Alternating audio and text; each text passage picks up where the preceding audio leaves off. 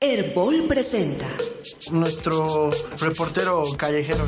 No, pero el Erwin va a decir, no, voy a decir otra cosa. entonces le pondremos pues una música Ah, más ya. juvenil. Yo- Nuestra información, nuestras fotos, nuestro TikTok, nuestro Totalmente. Instagram. Ya, otra voz. Sí, sí, otra voz. Otra voz.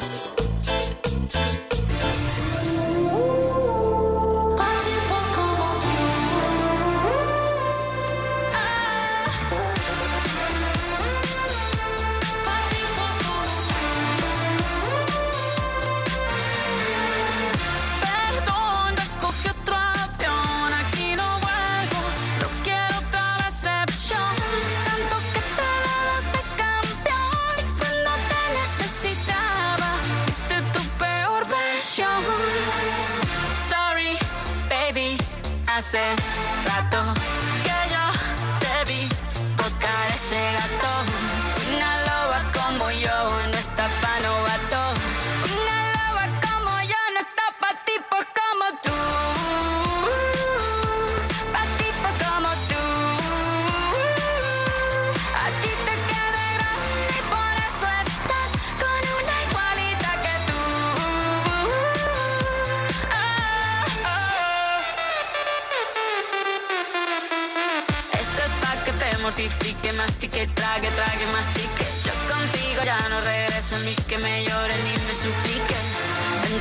que no es culpa mía que te critique.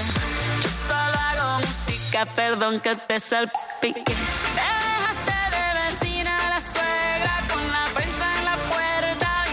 Bienvenidos sean todos a otro sábado de Otra Voz. Es un placer estar nuevamente junto a ustedes después de un descansito chiquitito que hemos tenido ahí, ¿no, Gabo? Sí, sí, Andrés, buenos días a todos, buenos días a la audiencia, buenos días, Andrés.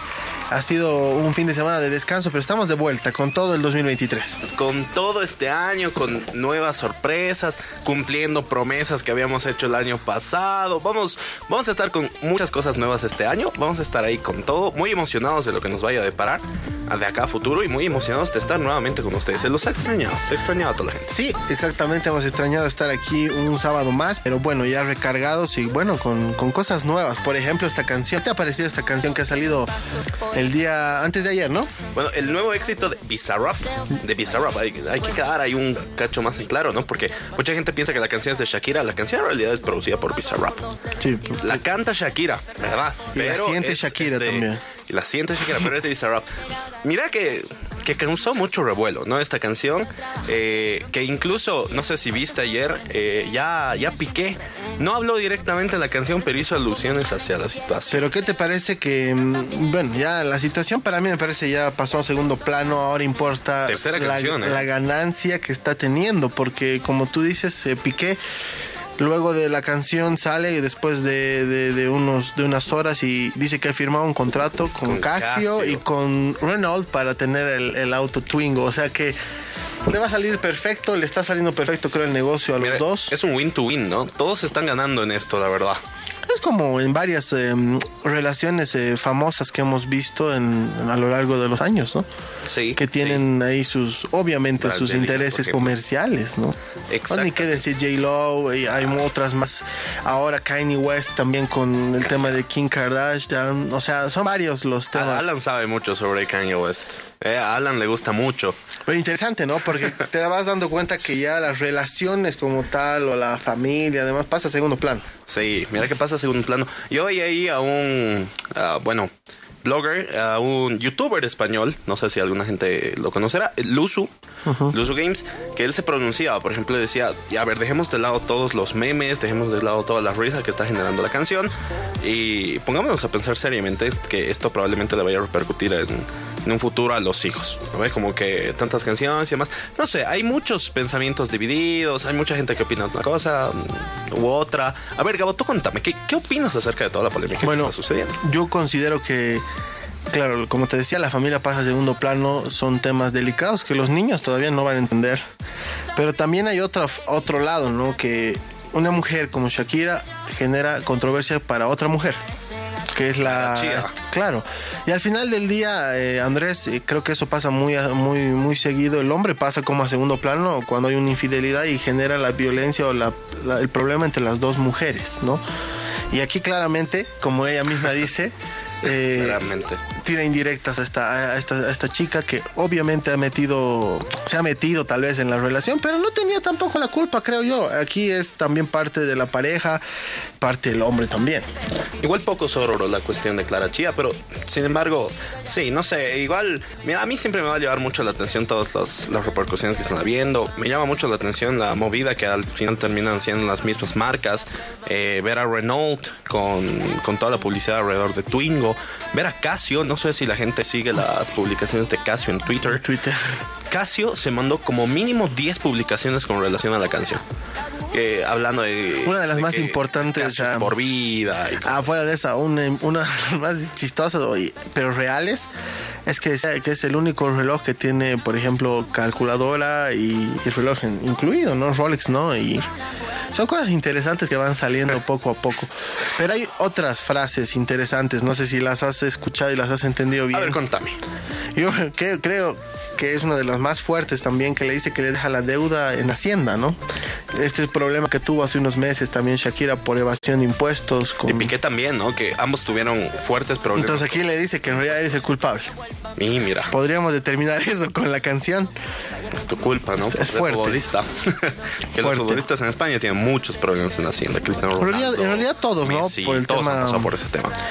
Jugadores, alguna gente que tiene mucho dinero, obviamente. Pero interesante. ¿A vos qué te ha parecido la canción? Bueno, la canción como tal eh, me parece buena. Eh, está, es pegajosa, eh, está movediza. Ahora, sí, he escuchado mucho, ¿no? De, de que la- mucha gente criticaba, decía, ya, bueno, o sea, el primer tema con Raúl Alejandro estaba bueno. El segundo tema que produjo Shakira igual estaba bueno. ¿no? Ah, Este igual está bueno, pero ya es el tercero, ¿no? Como que Sí, pero este la es el gente más medio se ha cansado. Claro. Ayer Los otros eran más por debajo, este ya es directo. Ayer debatía con, con mi familia y decíamos, bueno, primero era la sospecha. Segundo era tal vez la, la confirmación. Y este es ya la guerra frontal contra él. Y bueno, se tejen muchas historias dentro de la canción, dentro de la vida de los famosos. Y, y sí, y sí, pero mucha polémica. Me hace mirar mucho recuerdo a la situación de Johnny Depp y en algún momento. Que, que bueno, ahora hasta tienen una serie, me parece. Igual van a No, tener una que esto salga película. en Netflix después de unos meses. Y mira que conociendo los antecedentes de la plataforma esta, sin nada raro, nada raro. Hemos visto de todo en Netflix, así que ah, tal vez hasta vemos un mini documental sobre la situación. Que hay muchas cosas que se Se dicen. ha puesto ¿no? muy de moda también, ¿no? Porque como te digo, el exhibir a, a las relaciones pu- eh, privadas vende. Y la gente le interesa realmente ese tipo de Claro, cosas. porque igual ayer tenía como que una charla en familia y todo el mundo conocía como que varios detalles, ¿no? Que, que uno dice, ¿cómo tantas cosas se han, se han hecho tan a la Todos ya somos paparazzis en este tiempo, ¿no? Sí, te juro. Ahora con los dispositivos móviles uno puede grabar todo al toque, ¿no? Si la veían a Clarchi o a Shakira, por ejemplo, un tiempo se rumoreaba que, Shakira y que estaba saliendo con Bizarrap también. Ah, que, no, que o sea que con cada persona. Que haga la canción pero Shakira, ahora, Shakira va a terminar saliendo con le esa estaba, le estaba produciendo la canción, ¿no? No es que haya estaba se le estaba produciendo. Sí. Pero bueno, son cosas que pasan. Interesante, interesante el tema de, de- de- de vivir de la vida de otros, ¿no? Porque de aquí solo sale correas para todo el mundo.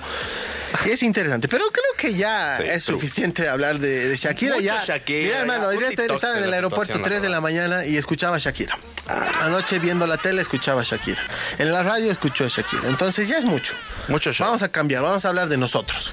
¿Cómo ha estado eh, el fin de año? ¿Cómo ha estado tu, tu principio de año, Andrés? ¿Cómo, cómo lo has pasado? Muy emocional, muy emocional, muy lindo, eh, en familia, eh, un, un año nuevo diferente porque hemos estado en, gran familia, nos han acompañado varias personas a las que queremos mucho en familia, así que ha sido un, un año nuevo muy lindo, eh, lleno de muchos propósitos, muchas metas, muchos objetivos para este año, esperando siempre que cada año vaya mejorando, que, que todas las secuelas de los años pasados sanen, que todas esas heridas que nos han dejado, por ejemplo, todo el tiempo de la pandemia, todo ese tiempo que ha sido muy duro para toda la gente que, que, que ha estado acá, que para la gente que nos ha escuchado probablemente también ha sido igual de duro, que, que sabemos muy bien que no ha sido un momento fácil para nadie, así que todas esas heridas sanan y ha sido un momento muy emocional, la verdad. Hay un momento de cambio. De descanso, de paz descanso, y de, de paz. reconciliación. Claro, y esperando que, que las mejores cosas, las mejores vibras y, y todo lo mejor llegue para este año.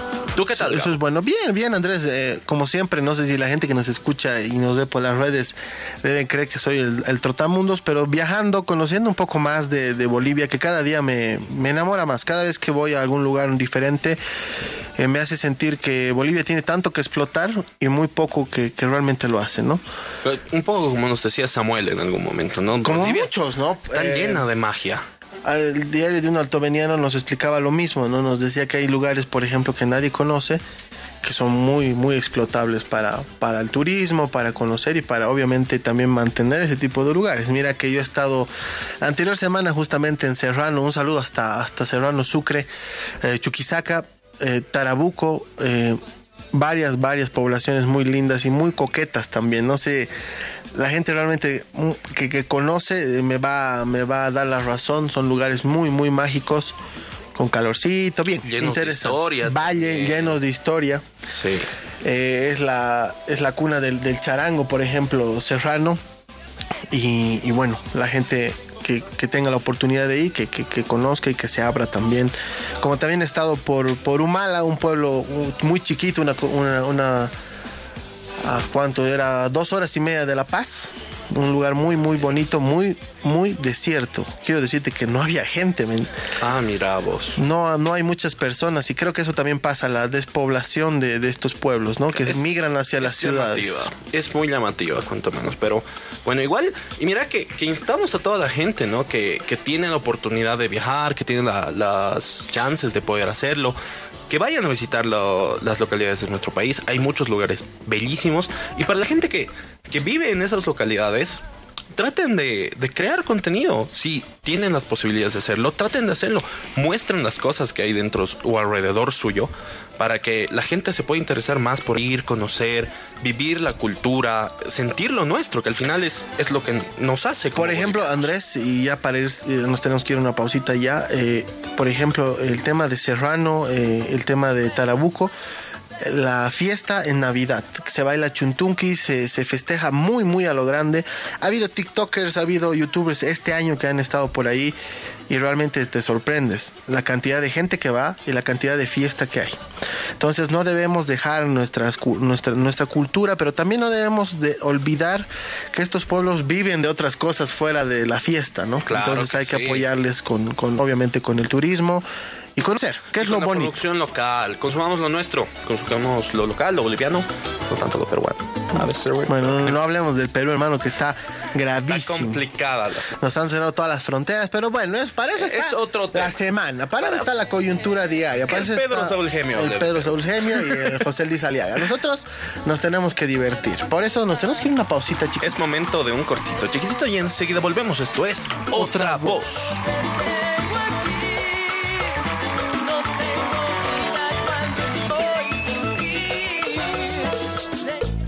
Volvemos con ¡Otra Voz!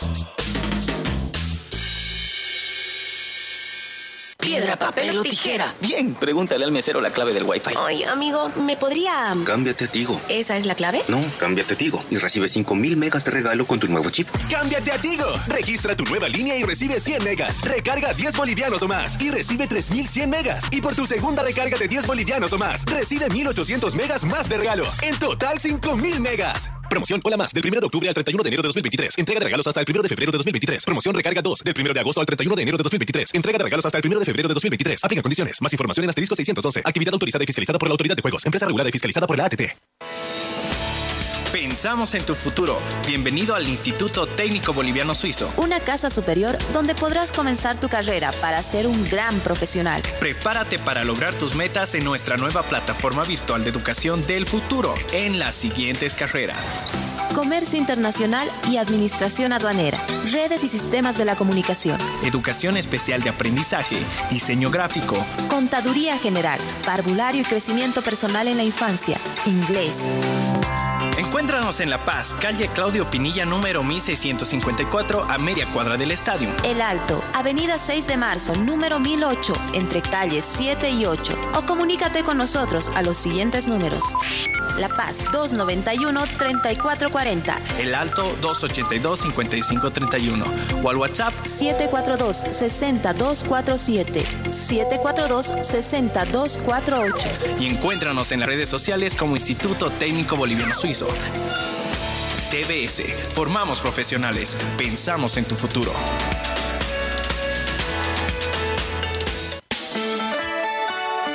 Estamos presentando Otra Voz.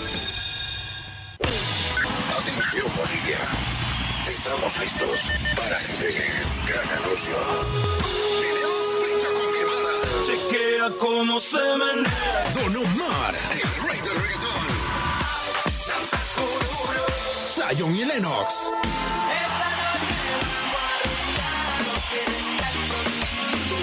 19 de enero, Estadio Hernando Siles. Compra tus entradas en Ticketec. Es una producción. Showtime y MW Producciones. Formando gente con futuro y calidad profesional. Infocal. Infocal. Abre el proceso de inscripciones. 1-2023. Formación profesional a nivel técnico, medio y superior. Para las carreras de...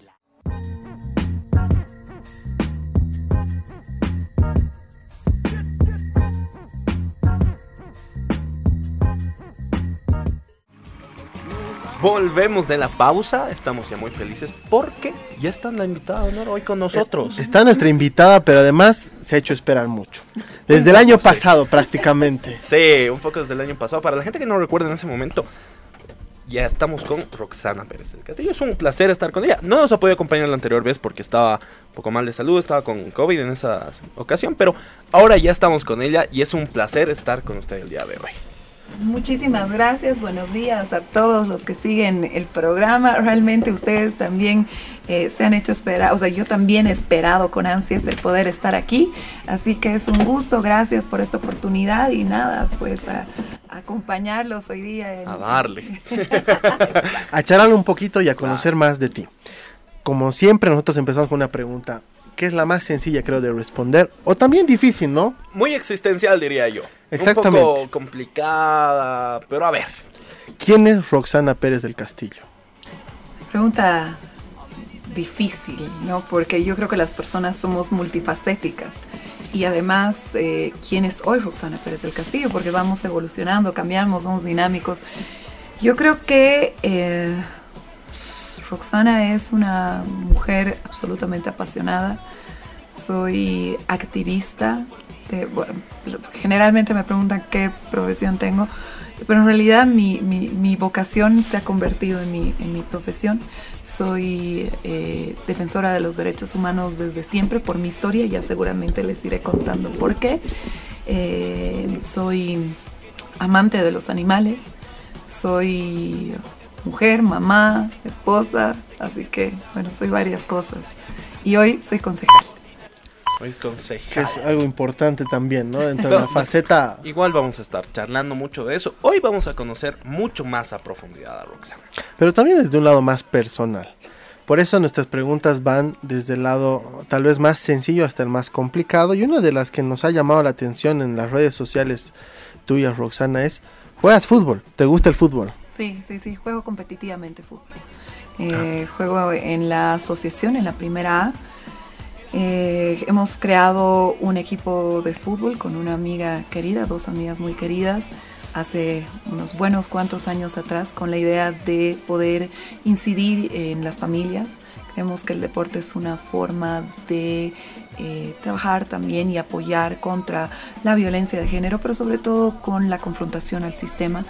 Teníamos eh, ligas inferiores de niñas, niños, bueno, sobre todo estábamos eh, enfocadas en el fútbol femenino, pero sí tuvimos también algunos hermanitos que, iban eh, y subvencionábamos el, el equipo y el club en realidad y las diferentes ligas. Llegamos con varias mamás y algunas jóvenes, porque parte del reglamento es que jueguen jovencitas también, a ser parte de la primera A. Nadie nos daba ni cinco centavos y hemos terminado jugando eh, competitivamente muy, muy bien. Así que nada, es- una experiencia interesante y sigo jugando además en las villas. Eh, mañana juego en el Alto, eh, juego en diferentes villas, en prácticamente toda La Paz. Así que ¿Cómo se llama el club? Prodebol. Prodepol. Sí, es el programa deportivo de Bolivia. La idea era eh, en un futuro, bueno, sigue siendo en un futuro crear una escuela de eh, deportistas de alto rendimiento para poder vincularlos con y vincularlas sobre todo con eh, becas deportivas. Sabemos que uno de los una de las brechas cuando se dedican profesionalmente a, a disciplinas, a deportes para representar a La Paz y a Bolivia, es que se los aleja del el ámbito académico. Y eh, yo lo he visto en primera persona, así que eh, estamos con la idea de poder generar eh, esta escuela donde haya una educación de calidad y esté vinculada con además becas nacionales e internacionales para acompañar académicamente pues todos los, los dones, habilidades, la disciplina, el esfuerzo que tiene que tener un atleta de, de alto rendimiento. Impresionante. Y mira que me llama mucho la atención porque va mucho con la corriente ya de crecimiento que tiene el fútbol femenino estos últimos años. Eh, el año pasado, por ejemplo, hemos podido ver una bombonera abarrotada en Argentina para un partido de la, de la plantilla femenina de Boca Juniors. Y ahora, hablando ya en nuestro panorama, vemos a The Strongest, a Bolívar, ahí siempre peleando el Nacional contra Wilstermann, por ejemplo, que, que siempre le están luchando en el torneo femenino. Igual Always Ready, que está ahí presente, muy, muy presente. ¿Y cómo, cómo va evolucionando, cómo va creciendo? Igual la selección femenina de, de Colombia, de fútbol que hemos visto el año pasado, que ahí la ha estado peleando, eh, que muestra mucho. Que nos falta mucho, ¿no? Aún así Pero falta. tú has hablado de algunos equipos y queremos saber de qué equipo es Roxana. He mencionado tres de La Paz. Tres de La Paz. O tal vez es de otra ciudad, tal vez. O, tal vez de otro como equipo. Pilsterman, del Rojo del Valle, de Yo Oriente. les voy a contar mi historia. A ver. yo, yo soy eh, de familia bolivarista, soy del Bolívar, de corazón. Eh, bueno, en realidad es eh, algo que, que- que se hereda en, en nuestro país y en el mundo entero vas heredando esas cosas, ¿no? Pero, eh, bueno, yo tengo cuatro hijos, ¿no? Y cuando mi hijo tenía 15 años, el tigre lo contrató. Ya. y dejó un año el colegio. Mi- Bueno, dejó un año formalmente el colegio. Y es ahí donde veo que, claro, yo decía, "Mm, mi hijo mm, es un chico privilegiado, pero ¿y qué pasa con los otros? Yo he podido conseguir eh, una escuela que lo acompañe, es semipresencial, he hecho todo un, como que todo un, pero el, el- el fútbol tiene que ser inclusivo, tiene que tener una mirada integral con todos y sobre todo con los jóvenes, ¿no?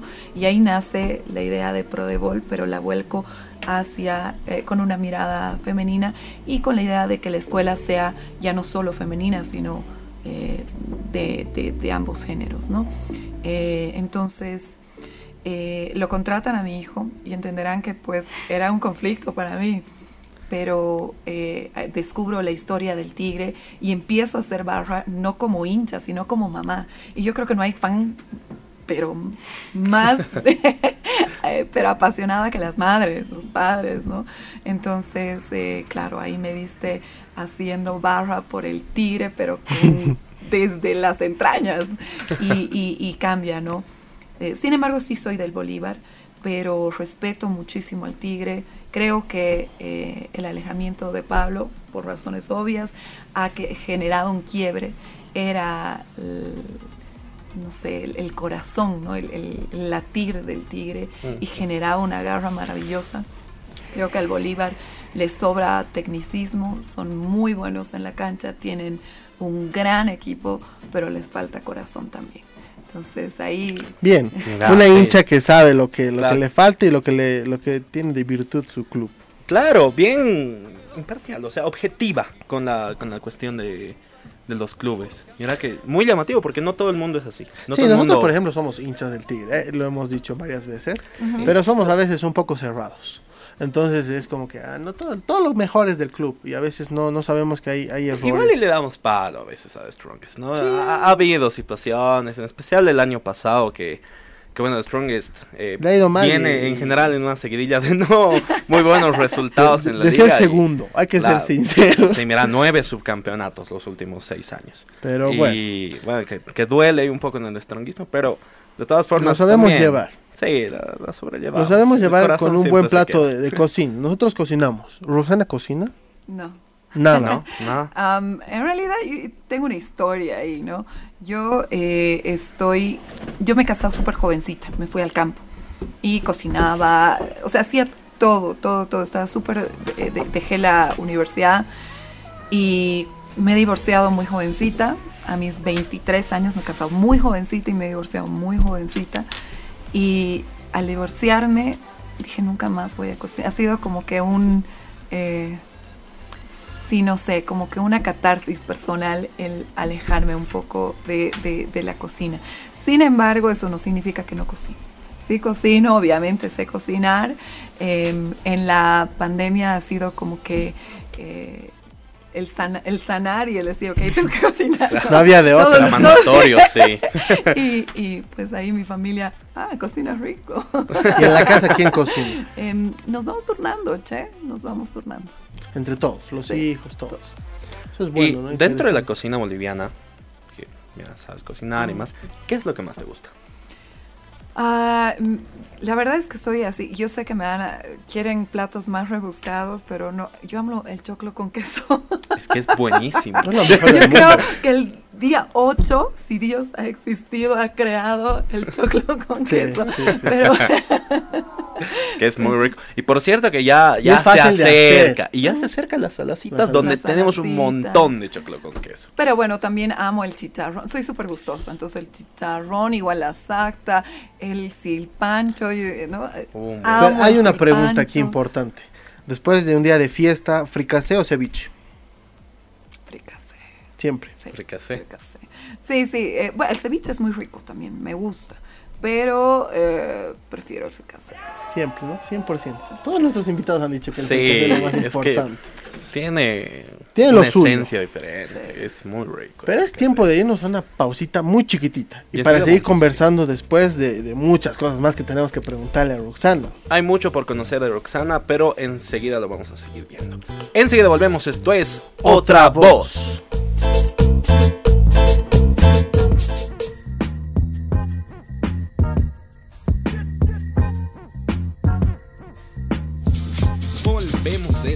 pausa, vamos a seguir charlando con Roxana. Del Castillo vamos a conocer un poquito más acerca de su vida.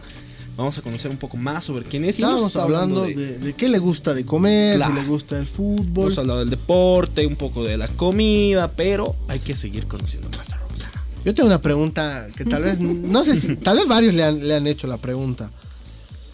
¿Cómo es ser concejal? ¿Qué, qué, qué virtudes y qué defectos te, te lleva a tener ese, ese, ese, esa posición de poder tal vez, pero también la, posibilidad de hacer muchas cosas por tu ciudad? Ser concejal es una responsabilidad súper grande. ¿no? Es eh, una eh, devolución de la confianza que ha depositado la gente en ti en las urnas. Eres una autoridad electa, no eres una autoridad que ha sido puesta ahí a dedo, ha sido una decisión de eh, la gente el darte la confianza para que tú puedas aportar. Sin embargo, creo que también hay una eh, falta de comprensión de cuáles son las competencias de una concejal o de un concejal y ahí eh, sí estamos tratando de, de abordar, digamos, eso, ¿no? Porque antes no existía prácticamente un consejo que realmente fiscalice, que esa es la, Ujú. la- la función del- de los concejales. Nosotros no, no hacemos gestión de forma directa, pero sí fiscalizamos para que el alcalde pueda transparentar su gestión y por supuesto transparentar la asignación de recursos. Mm, pero ser concejal es eh, también un, un privilegio, ¿no? La gente es maravillosa, los abrazos, los besos, la- las miradas de esperanza de que realmente puedas aportar con un granito de arena a llevar mejores condiciones de vida a territorios es algo que personalmente a mí me, me lo, me lo voy a llevar de por vida. Y, creo que ese es el, el motor que no hay que perder de vista para que podamos realmente proyectar todos los días eh, nuestra mejor versión, ¿no? La mejor forma de, de devolverle a la gente es con trabajo y con una mirada de, compromiso hacia resolver sus necesidades. Y eso es complejo porque hay mucha necesidad en territorio. Tenemos vecinos de primera, vecinos de segunda, eh, tenemos un- una La Paz abandonada, hemos perdido pos- eh, posiciones de, de oportunidades. Nosotros éramos la primera ciudad de oportunidades hace unos 20 años y hemos ido perdiendo esa posición y hoy, perde- eh, y hoy peleamos la posición para el quinto lugar con Tarija, siendo que nosotros es- somos la sede de gobierno, pero además estamos en el eje troncal. Y por supuesto los recursos que recibimos son diferenciados con los otros municipios y deberíamos tener pues una, una proyección para nuestra población muy importante. Em, somos una ciudad con mucha juventud, pero somos una ciudad con una mirada muy, muy vieja. Y hay que transformar eso, hay que darle una mirada eh, acorde a la población que tenemos y por ende las oportunidades tienen que irse abriendo. Ahora, yo quería preguntarte algo. Eh, tú mencionabas al inicio que desde el Consejo cada uno busca dar un granito de arena para crecer en, en grande en La Paz. ¿Cuál es tu granito de arena? Mi granito de arena siempre va a ser una mirada social, ¿no? Tener una mirada social y desde el compromiso social transformar la ciudad. La ciudad no es solamente cemento. Sí, voy a abordar la fiscalización de las construcciones ilegales, por supuesto que sí, sé que ahí, todo el mundo se debe estar preguntando. Soy una de las primeras, digamos, eh, eh, concejales que está fiscalizando arduamente, pero creo que la ciudad no es solo cemento, son servicios, son... em, eh, las necesidades, por ejemplo, de tener una ciudad segura y entender, ¿no? No es lo mismo la inseguridad ciudadana en los centros de La Paz que en las laderas. Y no es lo mismo un hombre que una mujer, por razones lamentablemente obvias que están involucradas con el sistema de dominación. Y peor aún, no es lo mismo ser una niña, ¿no? O un adolescente que una persona adulta en las laderas.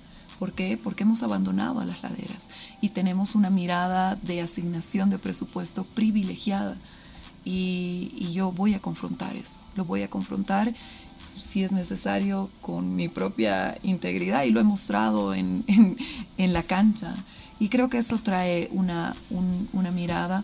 Me ha tomado un tiempo, estamos recién un año y medio en ejercicio de funciones, me ha tomado un tiempo el entender cómo funciona el municipio, el consejo y demás, pero hoy ya no. Hoy tienen que ya las acciones materializarse y creo que tenemos una propuesta muy seria para poder realmente abordar ese granito de arena que les mencionaba. ¿Y cómo empieza? Porque bueno, todos tenemos cuando tenemos un objetivo claro como el que nos comentas, ¿cómo empieza tu vida política? ¿Cómo empieza tu candidatura a ser concejal? Bastante sui generis. sí, soy, soy todos, creo que eh, pesan sobre mí muchos estereotipos, pero soy todo lo contrario. Y para eso, si me permiten, les voy a contar un poquito mi historia, porque mi historia me lleva a la política, a pesar de que me, rehusaba a. Em, como les contaba fuera de, eh, de los micrófonos y de las cámaras, yo me caso súper jovencita, vengo de una familia disfuncional, pero además cambio eh, un espacio muy privilegiado cuando era changa. Eh, estaba, para empezar, no vivía en Bolivia, después llego a Bolivia, estaba en el San Andrés, y del San Andrés mm, tengo un accidente de caballo, bueno, algunas cosas suceden en mi familia, desde ya mis papás se divorcian y empezamos a tener problemas económicos y me cambio al San Patricio. El San Patricio ya no existe, pero es un colegio, era un colegio, es lo mejor que me ha pasado en la vida. Eh, mis mejores amigas y amigos siguen siendo de- del San Patricio. Em, tengo amigos también en otros lugares, pero bueno, pero con un contexto totalmente diferente, ¿no? Alejado totalmente del privilegio, eh, con personas con contextos totalmente diferentes y eh, creo que me ayuda un poco a romper la burbuja. Me caso súper jovencita, eh, me voy además al campo, a vivir al campo y a- ahí aprendo a hablar un poco de Aymara. Hago amigas y amigos maravillosos, em, aprendo a cosechar, a sembrar, a arar, trabajo la tierra y despierta en mí muchas cosas, ¿no? Eh, me divorcio muy jovencita, con tres hijos, me divorcio eh, con mi hijo mayor de tres años y medio, el segundo de un año y nueve meses y mi tercera hija de tres semanas. Vuelvo a la ciudad y yo era la otra edad. O sea, vuelvo a la ciudad y mis amigos, amigas, o sea, más que mi, círculo, estaba en otro, como es válido, estaba en otra, estaba eh, pasando la bomba y yo estaba criando a tres guaguas y em, trabajo seis meses, vuelvo a la universidad, yo había dejado la universidad, aplico a la beca de excelencia y muere mi papá. Yo dependía absolutamente de mi papá, ¿no? Y mis hijos también, que o sea, cuatro, de- éramos cuatro guaguas dependiendo de, de mi papá, muere mi papá y al mes y medio muere mi mamá. Y me quedo, eh, en realidad de pronto me subsumo en uno de los nichos de mayor vulnerabilidad en el mundo, ¿no? Soy mujer, eh, estoy divorciada, le dicen madres solteras, no hay estado civil para las mamás, y eso que les quede claro, por favor, pero me, me, me ponen ese, esa etiqueta de madre soltera. Eh, era bachiller y no tenía un centavo. Y claro, la gente que me veía no entendía que eh, una, y ahí nacen los estereotipos, que una mujer que supuestamente em- emerge de una clase, eso sí, yo no creo en las clases tampoco, sí creo que económicamente nos dividen así como, como cebollas, ¿no? Como por capas. Am, eh, pero ese estereotipo me lo aplican, era imposible que yo no tenga plata. Pero además, eh, en el imaginario colectivo, era mi culpa que yo me haya divorciado. Porque yo debería haber aguantado y debería haber permanecido y debería haber trabajado eh, para que mi matrimonio funcione.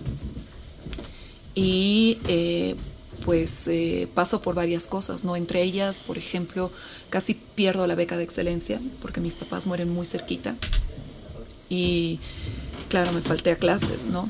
Y voy a hablar con el decano y lo primero que me dijo es, Roxana, ¿por qué te estás complicando la vida? ¿Por qué te complicas? Eres una mujer simpática. ¿Para qué vas a estudiar? Casate. ¿No ves? O sea, tus guaguas están ahí con... O sea, no vas a poder estudiar con tus hijos, no tienes con quién dejar y literalmente no tenía, no tenía peso. Y bueno, salgo profesional contra muchos obstáculos, ¿no? Y salgo profesional vendiendo choclos en el mercado a las 5 de la mañana, que es lo que yo había aprendido a hacer en el campo. Conocía muy bien el, el- mercado y tenía muy buenas amigas y se las agradezco. Mi, mi compromiso y mi corazón siempre va a estar con la gente sencilla, porque han sido quienes me han salvado en muchas circunstancias muy duras de mi vida. Y he vendido salteñas y he cuidado los hijos de otras personas, he sido niñera, he trabajado todo. Y claro, hoy mis circunstancias son otras, pero las he vivido en primera persona. Y cuando salgo profesional, yo en todo esto eh, decía, si a mí me ha ido así, ¿no? que soy una mujer privilegiada a pesar de todas las circunstancias, imagínate cómo le va a mis hermanas, ¿no? a mis hermanos. Y eh, empecé a crear una, una hipótesis, ¿no? que después, bueno, la, todavía me falta hacer un libro, es un, un pendiente en mi vida, pero mm, entendí lo que hace el sistema, ¿no? Cómo el sistema invisibiliza y te victimiza además para poder aprovecharse de. Y entendí que la meritocracia, a pesar de que mm, no es que no estoy de acuerdo con que la gente se supere y que ponga todo su esfuerzo y que te capacites, pero no creo en la meritocracia, porque todos nosotros empezamos la carrera a mitad de, a, a la mitad, no empezamos en la meta. Y no podemos decir que somos unos capísimos porque hemos llegado antes a la meta si es que no hemos empezado cuando ha sonado el pito, ¿no? Y así nomás es. Y yo he salido profesional a pesar de todas mis circunstancias porque he tenido la oportunidad. Pero no todos y todas tienen la oportunidad. Y creo que es un derecho tener igualdad de accesos. Todos y todas deberíamos tener igualdad de accesos y de ahí cada quien hace lo que quiera con, con eso, ¿no? Pero salud, educación y oportunidades es algo que no puede estar eh, ni privatizado, ni depender de cuánta plata tienes en tu bolsillo, ni de cuál es tu contexto social.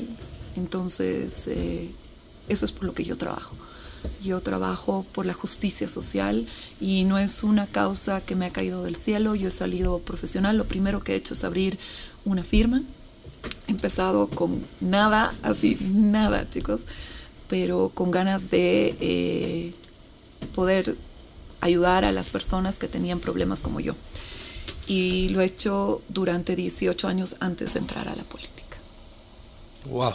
No, toda una, una- historia Sí, enorme. realmente se va desenvolviendo en varias etapas que las vamos a preguntar porque ahora han salido mil Nos preguntas más. muy a profundidad. Nos tenemos que ir a una pequeña cor- a un pequeño cortecito y ya volvemos. Esto es otra, Otra voz.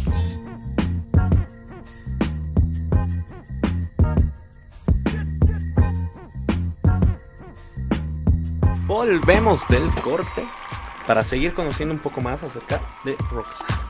Estamos charlando con Rosana Pérez del Castillo, concejal del municipio de La Paz por el movimiento al socialismo. Hay que aclararlo, ¿no? Porque tal vez al, al presentar hemos empezado muy, muy de golpe y era importante para que la gente nos escucha y nos ve por las redes sociales, se, se ubique un poquito más. Exactamente, en especial ahora que estamos conociendo mucho más acerca de su origen político. Sí, y yo tenía una, una bueno, dos dudas. ¿Qué ha estudiado Roxana Pérez del Castillo? ¿Dónde ha estudiado? Y una cosita más, ¿dónde vivía en el, en el campo? ¿En qué parte de- del campo boliviano? Que nos escuchan mucho, por cierto. Claro Ajá. que sí. Eh, soy abogada, estoy especializada en Derecho Constitucional, Derechos Humanos, Género, pero también en el ámbito financiero y regulatorio. Y he hecho como que una división, ¿no? Porque yo vivía del ámbito regulatorio y subvencionaba no solo a mi club de, de fútbol, sino también al brazo operativo Pro Bono, que es lo primero que he abierto para atender gratuitamente. No creo en la gratuidad, yo creo que he recibido mucho más de, la gente de lo que he podido dar, pero sí eh, no, no se cobraba, digamos, los servicios legales para atención, sobre todo a mujeres sobrevivientes de violencia, pero también a sindicatos, a eh, los eh, sindicatos, por ejemplo, de eh, cuidautos, a, eh, bueno, son mis, mis, amigas en realidad, pero bueno, las conocen como las caseritas, de, de incluso de San Miguel, muy disruptivos, sobre todo en eh, los conflictos de, de 2019, pero también a eh, los lustrabotas, ¿no? De, de- de toda, de todo el municipio, de todo el departamento en realidad, y tengo, bueno, diferentes atenciones hacia... eh, y al principio, yo cuando empiezo a ejercer como abogada, porque además no me la creía, ¿no? De que había salido, ha sido, ¿no? Pero cuando empecé a atender a las, eh, a través de la unidad de pro bono, yo pensé que estaba salvando el mundo, o sea, sentía que estaba dando mi granito de arena. Y después de unos años eh, me empecé a, a frustrar nuevamente, porque es tan dura la realidad que uno ve, ¿no? Que eh, además entendí que siempre llegaba cuando había víctimas. No podía llegar antes, no podía, no podía llegar antes. Para prevenir. Ajá. Eh, y eh, ahí entendí que estaba vinculada a las políticas públicas. Entonces me especialicé en políticas públicas. Y empecé a asesorar en políticas públicas disruptivas, de confrontación del sistema, de transformación del sistema eh, y de llevar todo este conocimiento en primera persona, pero que además ha sido enriquecido por la confianza que me ha dado la gente en, que yo sea, digamos, su abogada patrocinante. Y después entendí que no bastaba con políticas públicas porque se necesita voluntad. Y a las políticas públicas hay que ponerles presupuesto, porque si no, no funcionan. Y eh, en eso justo llegó el golpe de 2019 y la he vivido en primera persona, no era servidora pública. Igual así me han perseguido porque basta con que yo haya sido asesora y haya eh, y todo el mundo conocía mi espíritu. Pero nada sería yo, porque las personas privilegiadas en contextos tan adversos vamos a sufrir, pero vamos a estar bien. Quienes mueren, compañeros y compañeras, son nuestra gente sencilla. Y eso es imperdonable. Eso es imperdonable. Y yo he estado eh, en el Pedregal cuando han ah, matado a este compañero que dejó huérfano, un, un niño, atendiendo justamente a una señora sobreviviente de violencia de género que está no solamente a cargo de sus hijos, sino de sus nietos, tratando de sacar cuando pateaban las puertas los militares y los policías nos gasificaban y, demás. Entonces, bueno, ese contexto. eh, he sido abogada también eh, de muchas personas en, esa, en ese periodo, viendo a los ojos a fiscales, a un sistema judicial súper corrupto. eh, eh, y eh, pues esa, esa, ese fuego que les he contado, que viene desde muy chiquita, es como que ha ido creciendo en mí. Y ese fuego, si no se convierte en conciencia social, no sirve. Empuja a la política. Sí, pero aún así dije que no. Cuando Ah, me mira. ofrecieran ser concejal, Dijiste que no. dije que no. ¿Qué te hizo A la cambiar de primera. opinión? A la primera dije que no. Bueno, me habían ofrecido antes. Eh, lo que pasa es que yo era, o sea, yo, yo sí eh, siempre he sido de izquierda, nunca he tenido otro partido político, siempre he estado vinculada al MAS. ¿Es militante inscrita, Roxana? Sí. ¿Desde Eh, qué año? ah, en realidad, inscrita desde el 2010. Ya, yo ahí he sido gerente legal nacional de Entel y hemos pasado por el proceso de nacionalización en el que yo creo, por supuesto, es parte del modelo económico y lo he peleado en primera persona. Y después eh, he renunciado porque la única persona que tenía viva, digamos, aquí era mi abuelita y tenía, eh, al- tenía mm, demencia senil eh, y tenía que atenderla, ¿no? Entonces, y he renunciado y al poco tiempo falleció mi abuelita y he vuelto a la vida privada, pero que yo prácticamente toda mi, mi carrera profesional ha sido en el ámbito privado, no me aleja de mi esencia y de mi espíritu y de ese compromiso con la justicia social y creo que es una mística que tenemos que recuperar, la política no puede ser prebendal. Y dije que no porque mm, porque tenía proyectos mara- maravillosos en ese momento. Yo era vicepresidente de Enseña por Bolivia, es un proyecto al que amo con todo mi corazón, que está vigente, que incide en subir la calidad del sistema educativo fiscal, sobre todo. Eh, tenía una firma muy bien establecida legalmente, eh, tenía Prodebol, era directora de la Fundación Internet Bolivia, abordábamos todo lo que es violencia digital, pero también la protección de datos personales, la privacidad. Y, eh, o sea, no, tenía necesidad de irme a la política. Y tuve una charla con mi familia, quienes coinciden eh, en mayor y meno- o menor medida con, con, mi, con mis ideologías y mi criterio. Y, pero sin embargo me aman lo suficiente como para entender que, que mi corazón estaba ahí, que yo tenía mucho compromiso. Y me preguntaron, Roxana, ¿y por qué estás diciendo que no? Justo mi hijo, el mayor, estaba saliendo profesional y también ha salido eh, becado por excelencia. Entonces era, y de la misma universidad en la que a mí me dijeron que me case. Entonces eh, fuimos a festejar a una cena, tuvimos una cena y me- mi, mi- mi esposo me decía, Roxana, pero ¿por qué has dicho que no? Y eso fue un desprendimiento suyo, ¿no? Porque él también tenía mucho miedo que yo sea una figura pública, porque no es fácil tener como figura pública una persona que tú quieres porque estás expuesta.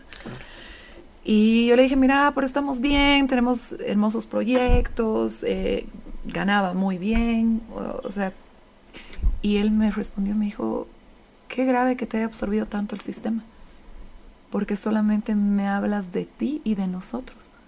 ¿Y qué pasa del resto? Si yo sé que tu corazón está ahí, todos coincidimos en eso.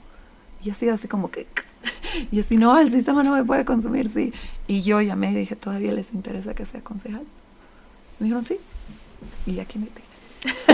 Mira. Creo que eso es un claro ejemplo de que las cosas están diseñadas para ti en su momento, ¿no? Lo que tiene que ser en el determinado momento de la vida va a ser. Así funciona. Como tiene que ser nuestra pausa. Nos está cortando mucho el tiempo, pero bueno, es, es tiempo de irnos a una pausa cortita. Esto es otra, Otra voz.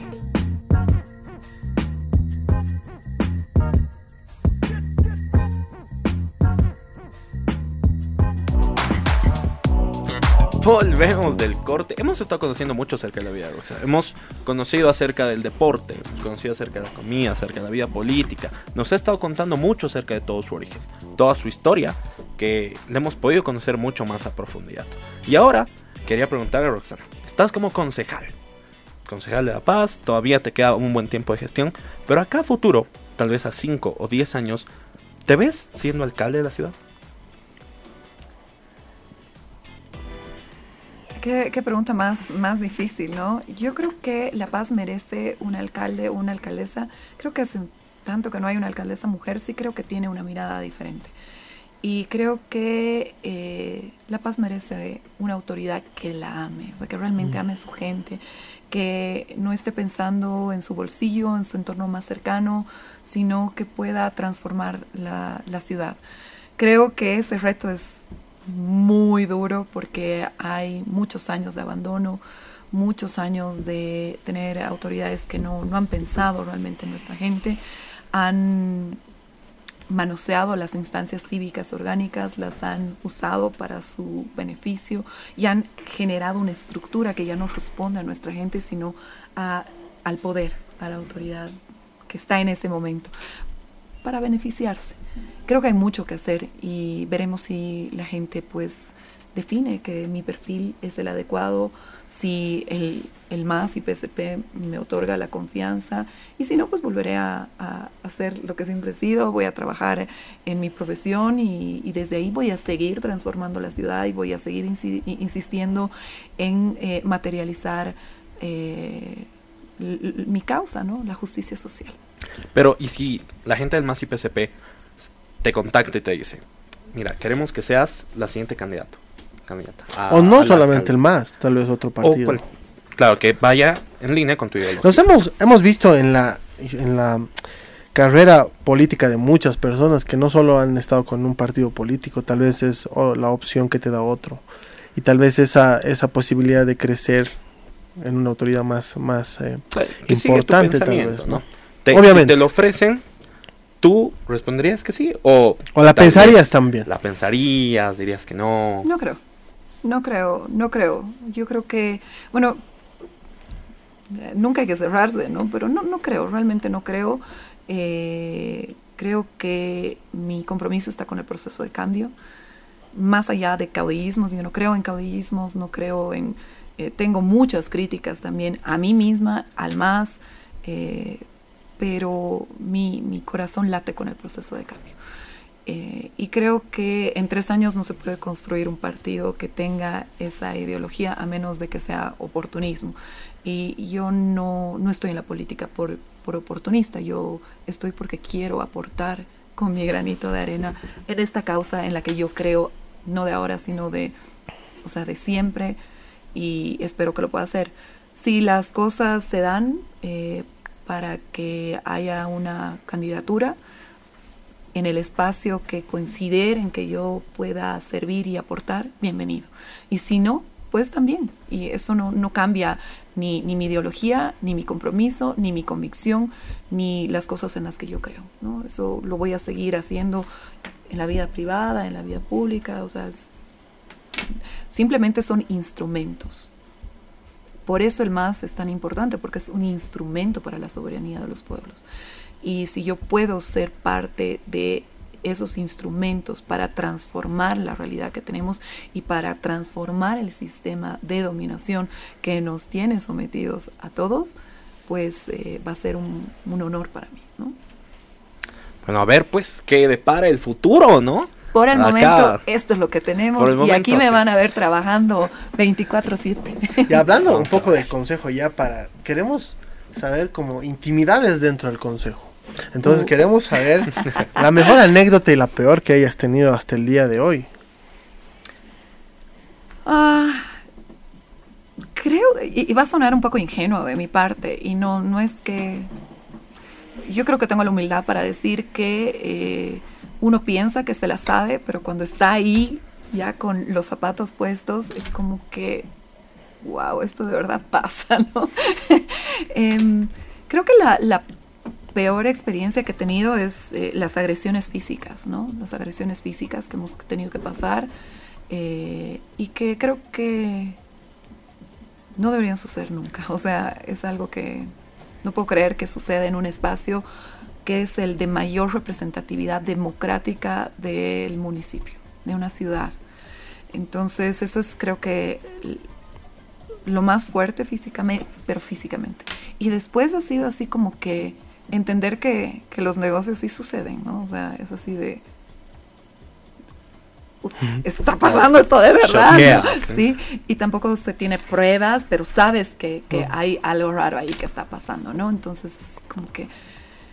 Y eh, está todo mezclado con este sentido de, de, de causas también, ¿no? Entonces te puede llevar a confusiones. Hay que tener cuidado, hay que tener cuidado, estás pisando sobre huevos todo el tiempo.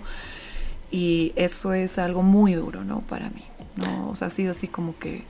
o sea, yo he entrado aquí para, para confrontar esto, ¿no? Y a veces no, no se puede en la magnitud que uno quisiera, ¿no? No porque no quieras, sino porque las circunstancias no están dadas, porque no tienes las pruebas, porque es un tema instintivo, ¿no? Que sabes, como la gente sabe, pero es difícil que tengas el rastro probatorio y como abogada sé que no puedo denunciar si no tengo pruebas, entonces así como que un conflicto y, y de pronto pues lo estás viendo, pero ya no como, o sea, estás en primera persona viendo suceder estas cosas y es doloroso, ¿no? Es doloroso. Y la mejor anécdota. La mejor anécdota, yo les quiero decir que la campaña para mí ha sido maravillosa, sí, ha sido, yo les digo hacia mi equipo, ojalá nos hubiéramos quedado en la campaña toda la vida, porque, porque ahí la ilusión, la esperanza, o sea, el- es, es, es hacer política, ojalá ese sentimiento lo pudiésemos tener todo el tiempo, porque ahí eh, creo que haces política desde el amor, desde la esperanza, desde eh, lo, que, lo que puedes aportar y cómo la gente ve eso que tú puedes aportar con ilusión. Eh, y esa mística me la voy a llevar de por vida. ¿no? Creo que eso es lo, lo más maravilloso. Eso no significa que estando en ejercicio no tenga momentos maravillosos de transformación, de, de decir, tal vez esto no es tan relevante para todo el mundo, pero estamos cambiando la vida de una persona. El momento que hemos, por ejemplo, en plena pandemia, cuando hemos eh, logrado la donación de 200 celulares, ¿no? Para que niñas puedan seguir pasando clases y ver pues, las bobitas tocadas por lo que estás haciendo, que es una nada, o sea, con voluntad podrías hacer tantas cosas, tantas cosas. Y a veces no se necesita, porque yo decía, yo no tengo plata, porque los concejales no tienen presupuesto para hacer gestión. Pero es cuestión de tener la capacidad de articular, de tocar puertas, decir, ahí esta necesidad, se puede, hagamos, movamos. Y, y, y de pronto la magia sucede y te transformas. Y eso es así como que, ok, todos somos agentes de cambio.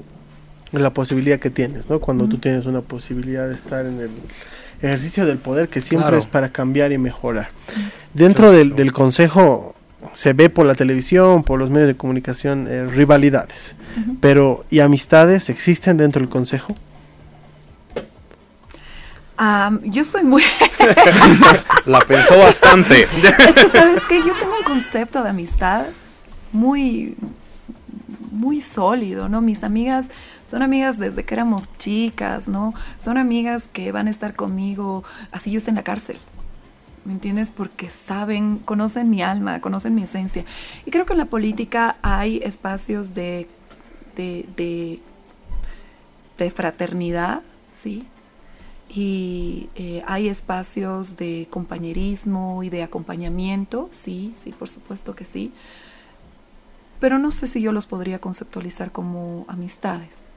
¿No? Creo que va más allá la amistad para mí. Eso no significa que esté quitándole validez a los vínculos que tengo en la política. Por supuesto que no. Tengo amigos que son políticos, hermanos que son políticos. Pero es distinto, ¿no? Pero es distinto. O sea, yo no. Soy muy cuidadosa con, mi- con mis. No le voy a decir, eres mi hermana a cualquier persona. ¿Entiendes? Eres mi, Mm. mi amiga. O sea, es- es- tiene un concepto. O sea, tiene un, un peso para mí eso. Pero sí creo que hay eh, espacios de confraternización, de, eh, de, co- de compañerismo y de acompañamiento, sí, que son muy importantes.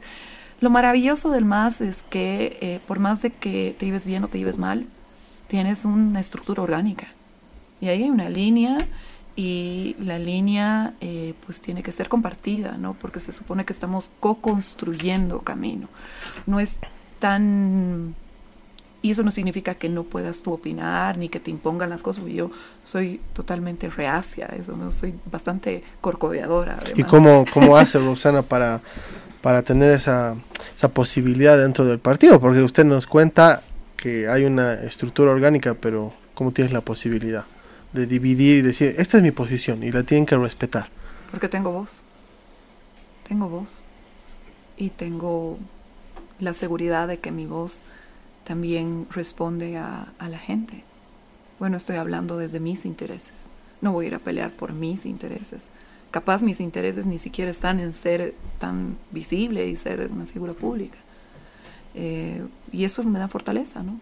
Ahora, los tomarán, no los tomarán, y es democrático, ¿no? Hay personas que no van a estar de acuerdo con lo que yo pienso y se definirá democráticamente y ahí pues cada quien asume y hay que hacer concesiones, no es lo que yo quiera y se hace lo que... No, pero creo que si algo me conocen ya saben que pues, digo lo que, lo que pienso. Transparente siempre. Sí, trato. Es que yo creo que las personas, hay, hay personas que los amores y desamores se les salen por los poros. Soy una de ellas. Bueno, es momento del último cortecito del programa. Pero a la vuelta tiene que estar preparado. Para responder rápido, sí o no, de las preguntas que te vamos a Vamos a tener un pimponeo ahí y vamos a conocer mucho más acerca de Roxana. Esto es otra voz.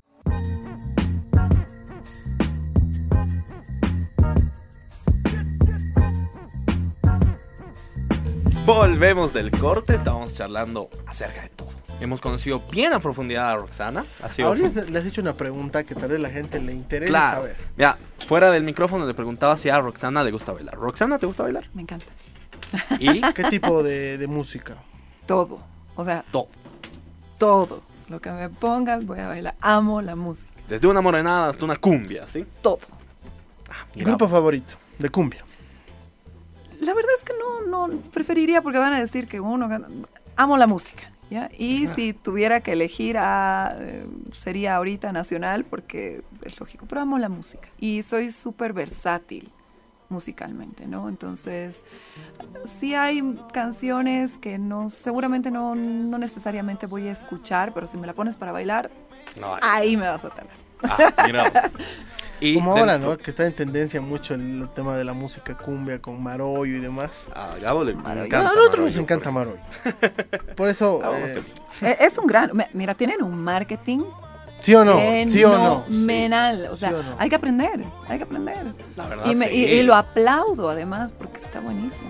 Y los, todos los Marollo, ¿no? Porque tal vez uno es el que explotó y al final todos agarraron y empezaron a replicar las cosas. Y ahora probablemente no se los distingue Ya no sabes completamente. quién es quién, pero bueno. Pero, Pero además todos son versátiles, que las chicas, ahora que los chicos, que no sé Sí. qué. Ah, ¿Podría declararse Ando. fan de Marollo?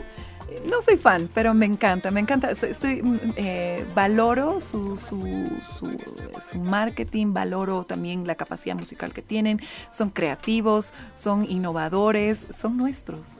O sea que, nuestros. y hay que potenciar esos, esos grupos, ¿no? Hay que potenciar los grupos, hay que potenciar, eh, potenciar perdón, el arte, la música. Creo que eh, sobre todo en La Paz es algo que todavía nos falta, ¿no? Y hablando un poco de esto del marketing, la movida digital, hemos visto que has estado mucho por las redes sociales. TikTok o política. TikTok político.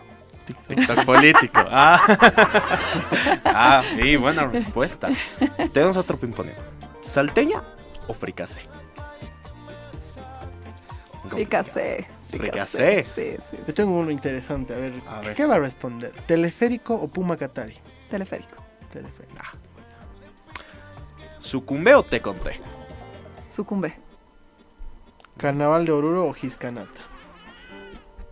Mm, ay, los dos, no me hagan eso. Uno. Oruro. Oruro. Y de las fiestas eh, patronales y fiestas festivas de La Paz, ¿cuál es la favorita de Roxana? Bueno, el, el- el- gran poder es maravilloso, ¿no? Creo que ahí convergen todos nuestras, nuestros sentires, nuestros, nuestras raíces. Mm, ¿A las citas o gran poder? Es que no, no se pueden comparar, no me Son- pueden son hacer eso, son totalmente diferentes las dos. Las alacitas son, eh, es la, la fiesta de la esperanza, de la ilusión, de la capacidad de eh, materializar nuestros sueños, pero además están nuestros artesanos, artesanas. Está además mi infancia y no me hagan eso. Claro, no, no- no se puede, estás confundiendo las cosas. No, igual son Estás fiestas confundiendo las nuestras, cosas, son pero, fiestas Mira, nuestras. estamos ya a nada de cerrar el programa. Ha sido un placer haber estado contigo, Rosana. Gracias por tu tiempo, gracias por abrirte.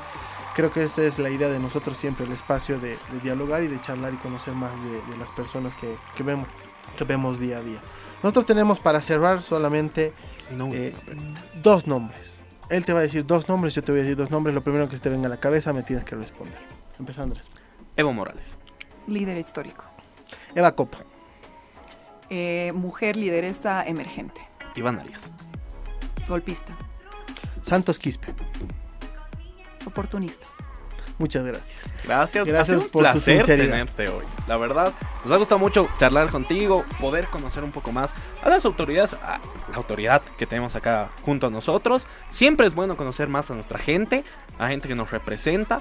Te vamos a citar un en una segunda oportunidad para que haya un episodio más amplio. Sabes Claro. que el tiempo en la radio es muy corto, pero gracias por tu tiempo, gracias a todos los que nos escuchan y nos ven por las redes sociales. Gracias Andrés por una, una semana más y que sea un 2023 lleno de, de alegría y de, de regocijo entre todos. Mucha bendición para todos nosotros, que nos vaya muy bien, que le vaya muy bien a nuestro municipio, que le vaya muy bien a toda la gente que nos está escuchando, que sea un año maravilloso. Gracias por habernos escuchado otro sábado más. Gracias, Roxana. Soy fan de ustedes. Gracias, Roxana. Gracias. Y Gracias. difícil de ser fan. sí. Felicidades. Gracias, gracias. Gracias. Esto ha sido Otra voz.